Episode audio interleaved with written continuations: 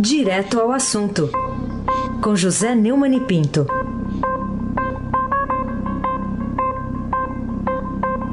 Oi, Neumani, bom dia. Bom dia, Raíssen Abac, o craque. Bom dia, Carolina Ercolim, Tintim, por Tintim. Bom dia. Bom dia, Almirante Nelson e o seu pedalinho. Bom dia, Diego Henrique de Carvalho. Bom dia, Moacir Biasi. Bom dia, Clã Bonfim, Manuel, Alice Isadora. Bom dia, melhor ouvinte, ouvinte da Rádio Eldorado, 107,3 FM, Raíssa Abac, o craque. Bom, Neumann, o presidente Bolsonaro manifestou a intenção de mudar o COAF para o Banco Central. Começou o governo no Ministério da Justiça, aí foi para a economia, onde está, né? Voltou para a economia e ele fala agora em, em ir para o Banco Central, levar para o Banco Central para afastar os políticos desse órgão de inteligência das finanças nacionais. Ele pode mesmo fazer isso? Isso teria essa condição de afastar os políticos do COAF? É, não, não pode. Ele não pode. O, o Congresso já decidiu, é, decidiu é, é, por maioria, que o COAF fica no Ministério da Economia. Não há como mover para o Banco Central, é, até porque não há um motivo específico para isso. É, não é possível fazer o que ele disse que quer. É, além disso, o Banco Central é, não vá indo para o, o, Banco Central, não haverá o COAF indo para o Banco Central, não terá, atuará, não atuará sem qualquer suspensão de favorecimento público. Ao contrário, ao contrário do que ele diz, esta não é uma forma de evitar política no COAF, mas exatamente o contrário. Pois esta alteração não afasta o COAF da política, já que Bolsonaro nomeia e demite o presidente do Banco Central. Em campanha à presidência, ele prometeu a independência formal do Banco Central. Prometeu, mas não entregou.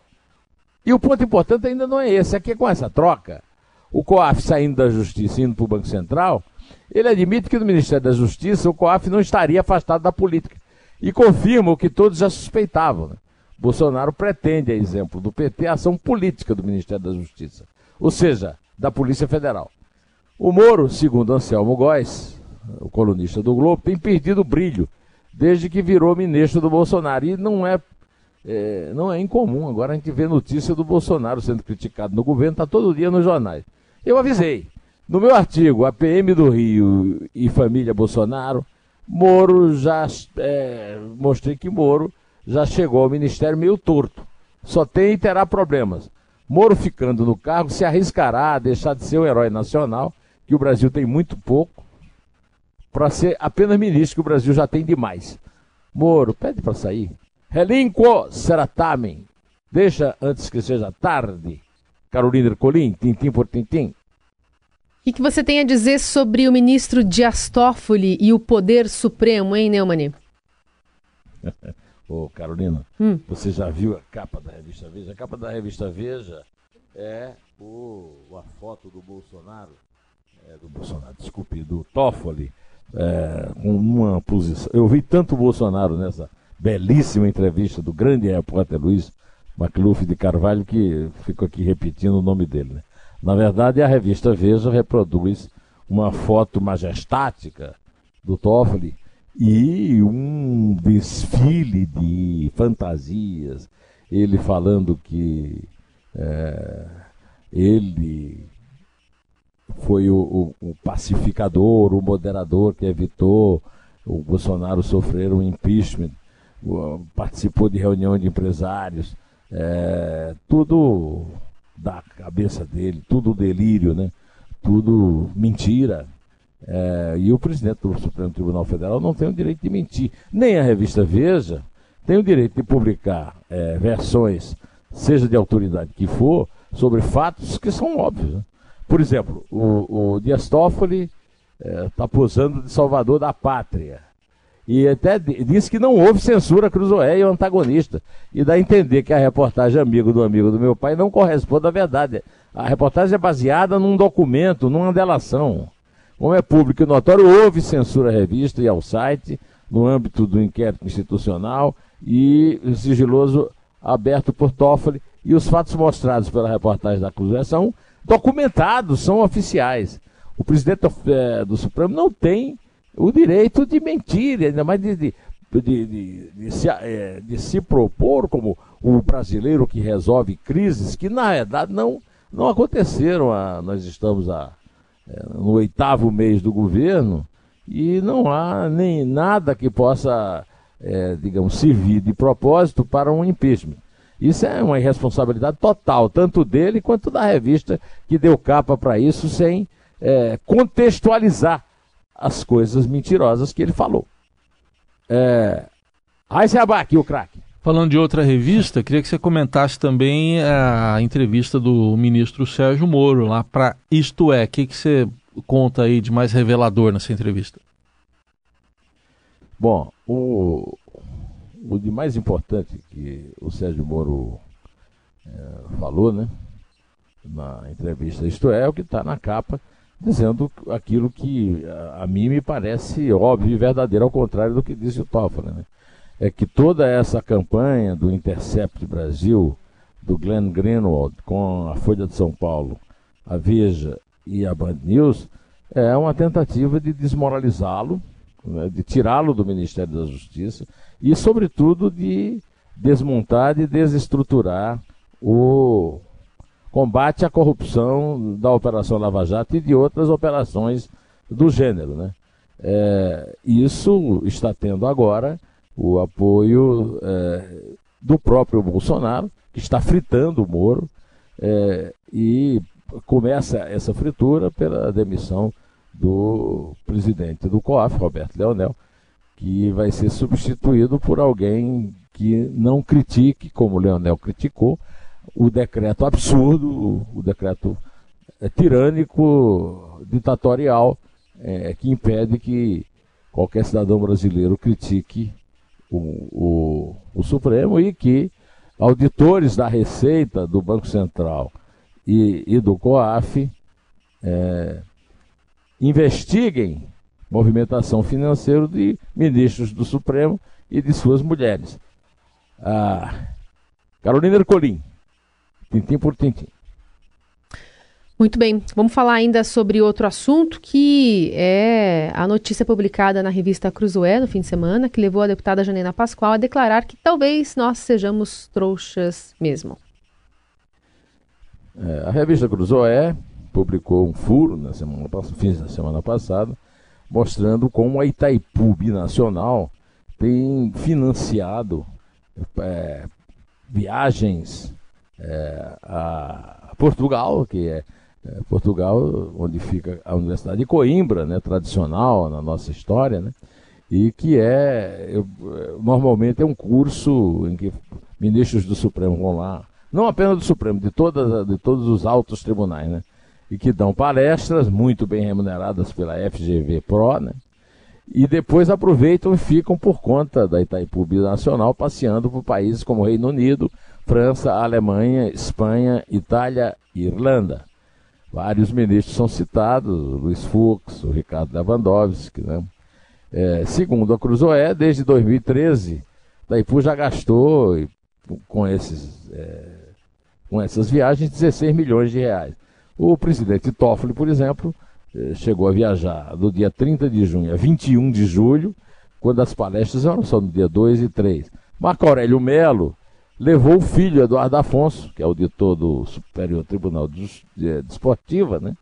É, de, viajando de 30 de junho a 10 de julho. O presidente do, do Superior Tribunal de Justiça, João Otávio de Noronha, ministros do Tribunal de Contas da União, e aí no Twitter, a Janaína Pascoal demonstrou perplexidade com as mordomias, essas mordomias de altas autoridades do, do Judiciário bancado pela Itaipu. Nesta semana, cansado de tanta safadeza, eu fiz um discurso na Assembleia dizendo que temos cara de trouxas, mas nós não somos trouxas. Depois de ler a matéria de capa da, da, da Cruzoé, ela concluiu que talvez sejamos trouxas mesmo. É uma vergonha, dá uma revolta imensa, afirmou por que Itaipu financia eventos jurídicos sem aparecer? Por que pessoas que querem, que dizem querer disseminar o conhecimento, precisam de tanto requinte? Por que essas altas autoridades não dão palestra no Brasil? E aí ela conclui: nojo. Eu tenho nojo de tudo isso. E eu também, viu, Janaína? Raíssa Abac, o craque. Outro assunto aqui para você comentar, né, Muni? Manchete hoje da Folha. É, STF arquiva todos os processos de suspeição contra si. 111 ações contra ministros desde 1988. Nenhuma foi ao plenário. É, isso teria violado até o próprio regimento do, do próprio Supremo, de acordo com um estudo aí da Fundação Getúlio Vargas. O que, que você diz, né, Mani? É, apenas uma dessas ações está pendente. Em 14 casos, consideram-se suspeitos por conta própria e levaram a arquivamento. Essa manchete da Folha de hoje era para fechar o Supremo, né? Porque é, é, isso aí é o fim da picada, é a completa impunidade, isso não está previsto em nenhuma lei, isso fere a lei. E o ministro Ricardo Lewandowski acaba de provar isso ao rejeitar aquela ação da rede pedindo a suspensão é, de, da, dessa decisão que nós estávamos comentando do ministro Dias Toffoli é, sobre compartilhamento de dados do COAF, da, do Banco Central e, e da Receita Federal com o Ministério Público. Carolina Ercolim, tintim por tintim. Bom, e que motivos o professor de Direito da USP, Modesto Carvalhosa, tem para conclamar os funcionários de COAF, Banco Central, Receita Federal a não obedecerem à ordem de suspensão daquelas investigações né, de pagadores de impostos que têm suas movimentações financeiras devassadas pelas descobertas da movimentação atípica nelas? É, o professor Modesto Carvalhosa acha, e eu concordo com ele, que são atos manifestamente ilegais, porque ferem o artigo 22 do Código Penal então ele acha que cabe aos servidores encarregados dessas funções de investigação e no combate ao crime organizado e, ao, e à corrupção continuar exercendo plenamente suas funções de inteligência e de apuração nos estritos termos do artigo 15 da Lei sobre Lavagem de Dinheiro de 98 e dos artigos 2 e 9 da Lei de Sigilo Bancário de 2001, remetendo-os à Polícia Federal e à Promotoria Pública. Segundo o, professor Cavalhosa, em, em posts né, nas redes sociais, as decisões de Toffoli e Moraes foram reconhecidas como crimes de responsabilidade pela Procuradoria-Geral da República em 6 de agosto, pois ferem princípios de moralidade, impessoalidade e legalidade e são objetos de pedido de impeachment protocolado no Senado contra os dois ministros. É, os, os, servidores suspensos, segundo o, o, o, o Cavalhosa, têm direito de impetrar mandato de segurança e habeas corpus perante a Justiça Federal para impedir seu afastamento. O Sindifisco, segundo Cavalhosa, tem legitimidade de ajuizar a ação popular para os dois ministros serem enquadrados na lei da improbidade administrativa. Os cidadãos de bem não se conformam nem aceitam tanto arbítrio cometido no Supremo Tribunal Federal e repudiam tamanha truculência e imaginalidade, segundo o professor da USP, Modesto Carvalhosa. Aí se abaque o craque! O, o Neumann, é, outro assunto aí que vem do fim de semana também, notícia que saiu, de que o ex-presidente Lula pediu lá para os advogados dele não insistirem no pedido para ele progredir de pena aí para o regime semiaberto ao qual ele teria direito. Por que você acha que ele fez isso? Oh, essa é uma notícia que foi publicada pela Folha. É, ele disse, segundo a Folha, né, que só pretenda sa sair da cadeia absorvido ou com uma eventual anulação da sentença do triplex do Guarujá. Eu acho, é, isso não está na matéria da Folha, claro. É, eu pessoalmente acho que com essa ofensiva do Intercept Brasil, do Glenn Greenwald, da própria Folha, da Veja e da Band News, com a ação solerte, as declarações absolutamente impróprias do quarteto Deixa que eu solto, Dias Toffoli, Gilmar Mendes, Ricardo Lewandowski, Alexandre de Moraes, ele logo estará em casa e não na prisão semiaberta. Aliás, eu queria lembrar, oh, oh, oh, Heisen, que eu publiquei recentemente, agora não tenho aqui a data, eu devia ter pesquisado, mas publiquei recentemente uma entrevista com o jurista Miguel Reale Júnior. Está fazendo coisa daí. É, e nessa entrevista, o Real dizia que simplesmente não existe prisão semiaberta no Brasil. É, simplesmente não existe. Então, é, imediatamente, os advogados de defesa, diante da constatação de que isso é, que não existe em, em, quantidade suficiente para abrigar os condenados, eles vão simplesmente para a aberta. O Lula está fazendo um jogo de retórica, né? Eu só quero ser for absolvido, mas na verdade isso aí é, já está tudo combinado em todo esse esforço que está sendo feito é, com a participação do Supremo, é, da Folha, da Band News e, e da é, Veja, com o Intercept Brasil, com Glenn Greenwald, que é o, a prática do Lula livre, né? É, que é o, o único projeto que a esquerda no Brasil tem neste momento para a sociedade brasileira. Aliás, eu, eu, eu queria é, lembrar ainda que os ministros do Supremo estão dizendo que evitaram um grande caos social que seria é, o Lula ir para a cadeia. Eu acho que eles não estão. É, é claro que eles não frequentam a rua, que eles não têm contato com o cidadão comum e não sabem que não existe a possibilidade de existir algum conflito social é exatamente o Lula, quando o Lula for solto. Isso vai acontecer, mais breve aí nós vamos ver quem tem razão. Carolina Ercolim, tintim por tintim. Bom, e tem spoiler pra gente hoje? Cadê a musiquinha? Hum, enquanto a musiquinha não vem, vai falando do spoiler aqui.